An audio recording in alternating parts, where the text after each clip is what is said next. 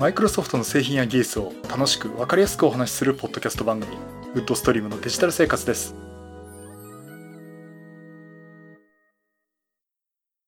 第543回目の配信になります。お届けしますのは木澤です。よろしくお願いします。はい第543回目になります。この配信はクラウドファンディングキャンファイのファンクラブより皆様のご支援をいただいて配信しております。今回も安根さんはじめ合計8名の方にご支援をいただいております。ありがとうございますご支援の内容に関しましては、この番組ウェブサイト、windows-podcast.com でご案内しております。もしご協力いただけるとしたらよろしくお願いします。また、リスナーの皆さんとのコミュニケーション場としてチャットサイト Discord にサーバーを開設しております。こちら、ポッドキャスト番組、電気屋ウォーカーと共同運用しております。よかったら参加してみてください。Discord サーバーの URL は番組ウェブサイトにリンクが貼ってあります。はい、ということで、いよいよ来週ですね、ドットネットの勉強会、7月のオンライン勉強会、えー、開催になります。えー、楽しみですね。楽しみっていうかね、もう毎週、じゃ毎月ね、うまくいくかどうかってドキドキしながらやってるとこあるんですけども、えー、ぜひね、参加いただければなと思ってます。7月25日土曜日13時30分から、だいたい18時ぐらいまで、えー、予定しております。えー、っとですね、今回は8人の、えー、スピーカーの方と登壇していただきます。お話しいただける方ですね、えー、マイクロソフトコーポレーションの千代田まどかさん、ちょまどさんですね。えー、あと、マイクロソフト MVP の村地さん、沢田さん、玉井さん、ホチキ先生、松本さんですね。あと、篠原さん、高尾さん、そして木沢というメンバーでね、お話をさせていただきます。えー、っと、昨日一通りリハーサルは済ませまして、えっと、あと、あと村地さんかな、この後。この後って 思いっきりローカルネタですけど。えー、それでね、まあ大体うまくいけるかなということで。えー、あの、ちょもどさんとかもね、昨日、えー、オンラインでお話しできまして。まああの、もう準備もね、いろいろこうスライド出したりとか、まあ皆さんね、これスライド出して、えー、まあビデオ配信しながら、まあこれ登壇いけるねっていう感じでね、まあリハーサルできましたんで、まあ大丈夫かなと思っています。それとね、今回から YouTube でも同時配信を行います。ちょっとね、まあ一応試験的という言い訳をさせてもらいますけども、えー、Teams だけじゃなくて YouTube の方でもですね、えー、参加ができるように、あの、視聴できるようにします。えー、っと、まあ具体的に何やるかっていうと、あの、Teams の内容をですね、MacBook Pro で受信して、それを MacBook Pro の OBS に載せて、そこから YouTube 側に配信するっていうことをやってみます。これね、ズームだとね、ま、YouTube 側にリダイレクトするような口があるんですけども、えー、Teams はそれがなくてですね、もうどうやるんだろうっていうのをやって、一回試したんですけど、音声だけのはうまく出なくてっていうところでね、これね、Windows マシン使うとね、そうじゃなかったんですけどね、MacBook Pro っていうか Mac 側の OBS だと、まあいろいろちょっと、えー、細工しなきゃいけなくてですね、そ,、まあ、そこら辺をいろいろ調べて、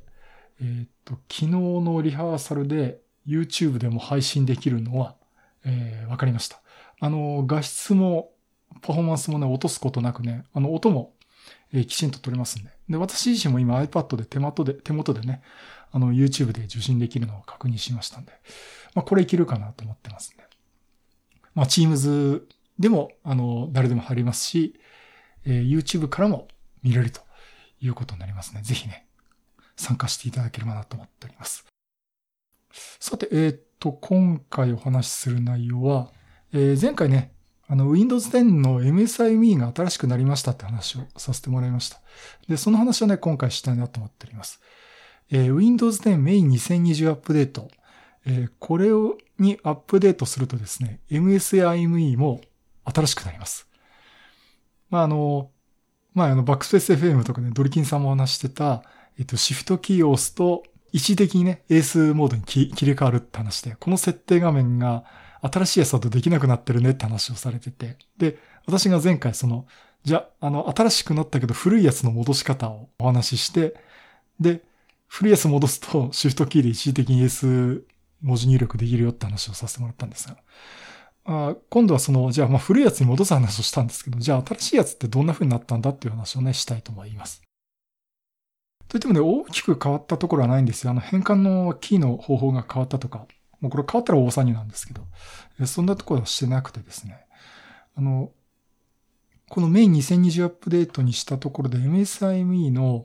えっ、と、まずですね、変換をするというところですね。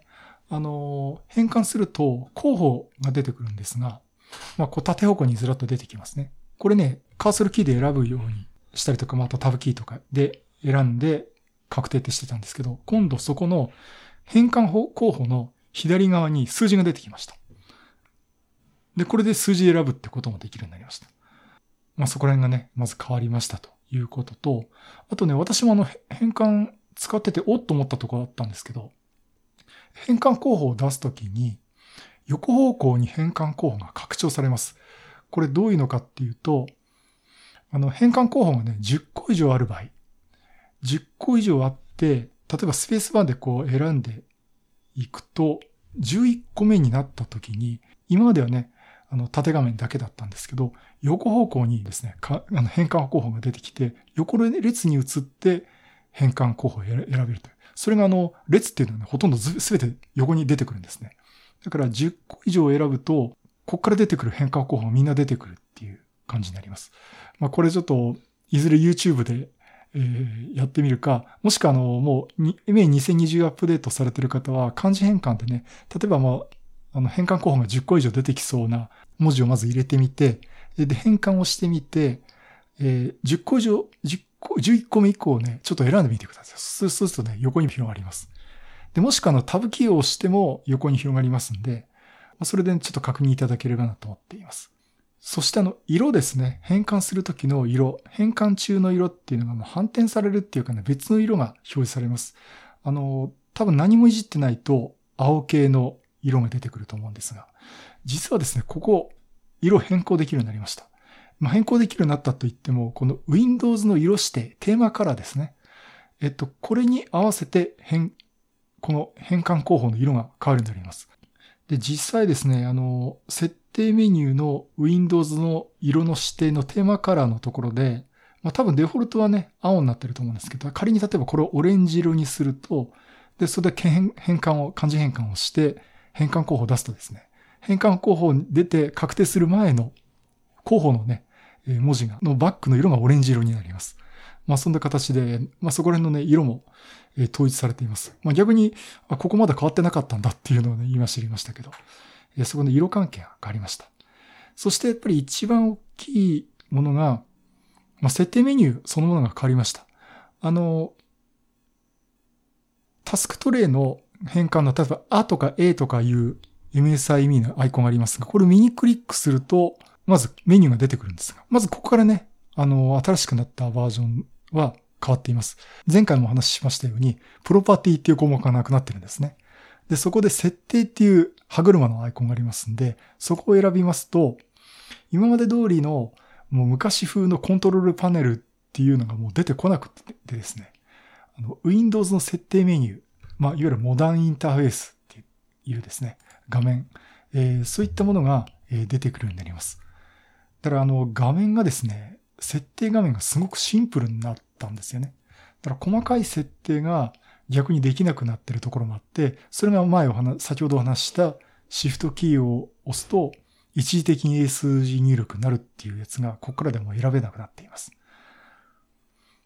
ただあの一方ですね、キーバインドっていう設定とかもすごく簡単になったんですね。前は結構複雑な設定画面だったんですけども、すごく簡単になって、例えば MSIM をオンにするとき、オフにするときっていうところ、ここはあの変換キーとか無変換キーを使うんですが、ここね、キーの割り当てが変換キー、無変換キー、コントロールスペース、シフトスペース。これだけ書かれてるんですね。で、これでどういう機能に割り当てれるかっていうのが選べるようになっています。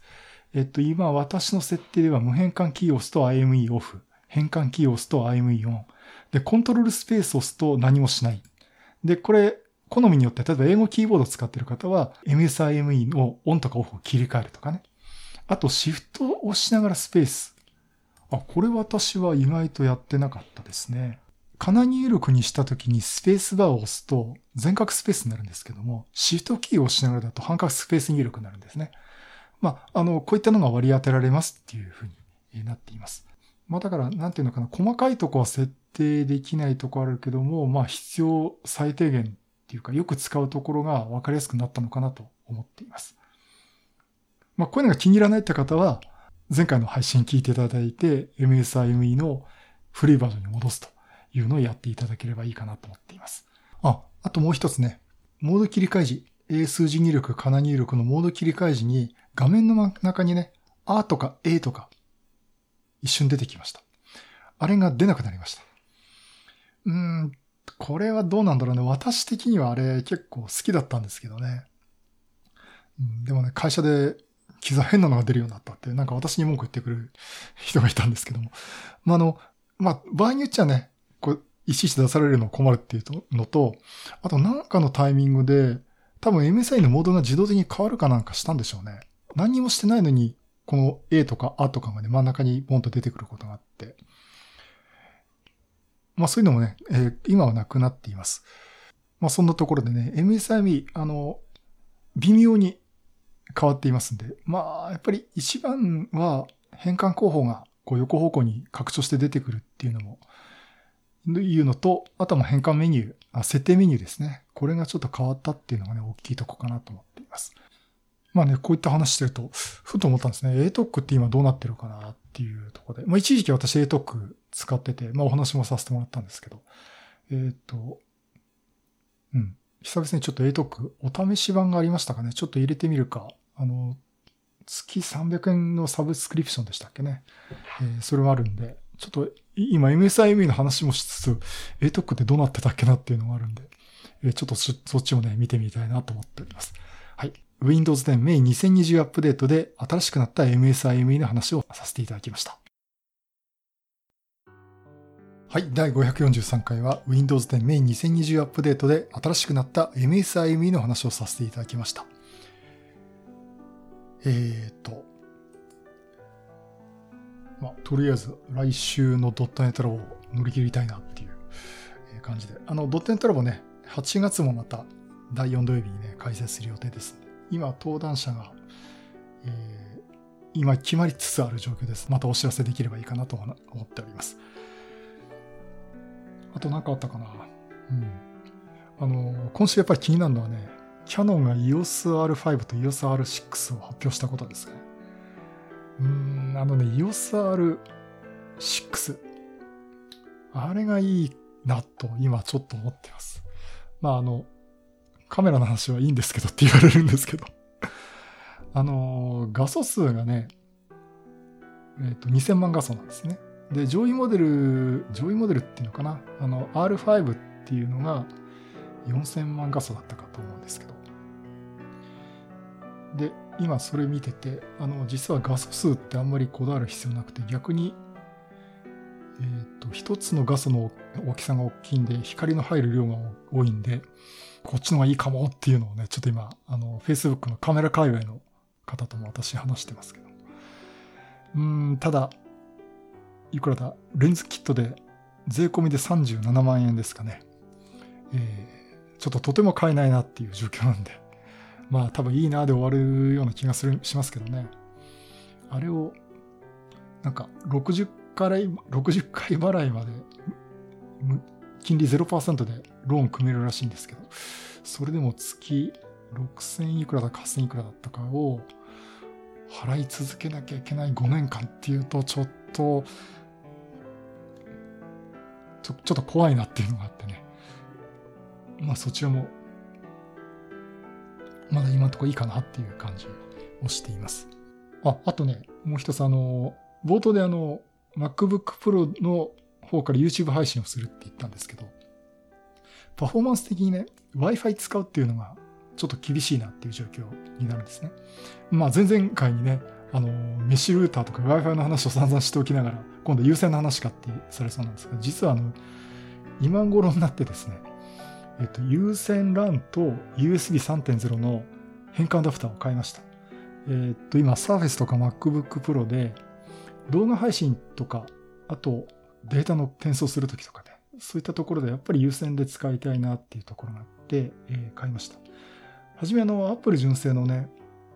えっ、と、イーサネットのアダプター、サンダーボルトとイーサネットのアダプターを買おうかなと思ったんですね。うん、あれ3000ぐらいかな。まあ、あの、パフォーマンスはそっちの方が出せるっていうか、まあ、ね、上限が上の方が高いんで、えー、本当性能出す出し切れるかなと思ったんですけど、まあ、サーフェスでも使いたいっていうのがあって、えー、普通のね、エレコムの USB3.0 と有線 LAN のアダプターを買ってみました。これね、結構、あの動画の配信っていうかね、YouTube の配信もこれでできるんで、あ、まあ、本当はね、アイテムミニとかね、エーテムミニか。あれを買いたいとこなんですけど、まず、まだ、えー、買えないし、買おうと思ってもまだ、ね、品薄で手に入らないらしいんで、えっ、ー、と、まずはこれでしのごうかなということで、えー、有線 LAN のアダプター買ってみました。ほんと1680円だったかな。うん。まあでも、これでも、あの、結構そこら辺使えて面白いなと思ってます。面白いなと思ってます。なんで面白いなっていうとですね、NDI っていうネットワークデバイスインターフェースですね。え、これを使って、Mac とか Surface とかのデスクトップの画面をそのままネットワーク経由で画像として転送できるんですね。あ、まあ、使い方に一つです。あの、もともとはその画像を転送するっていう、ネットワークを使って画像を転送するっていうものなんですが、え、それにね、あの、Surface で試したし、MacBook Pro でも試したんですけど、どうも Wi-Fi だとそこそこいけるんだけど、どうもやっぱり小回ちしちゃうところもあるんで、ここは優先で繋ぎたいなっていうのがあって、まあそれもあって買ったんですけど、まあそれもあってね、実は面白いことができそうだなと思っています。前ね、あの NDI って Teams が対応したって言って、友豊さんがすげえって言ってて、私は何のことか分かりませんって話をしてたんですけど、さすがにね、また何のことか分かりませんって言ってる場合じゃないんでね、ちょっと調べてたら、あ、これ面白そうだなっていうところで、えー、ちょっと使ってみることにしました。あそうですね。ちょっとじゃあ、近いうちにこの NDI を使って、なんかいろいろやってみたって話もね、してみたいと思っております。はい。えー、ということで、エンディングの方が長くなっちゃいましたけど。えー、まあ、ちょなんかね、来週あの、ドットエントロ勉強会、ぜひ、えー、参加いただければなと思ってます。あの、オンラインですので、ネットがつながればもうどっからでも参加できますんで、よろしくお願いします。はい、そういうことでまたいろんなネタ集めてお話したいと思います。またよろしくお願いします。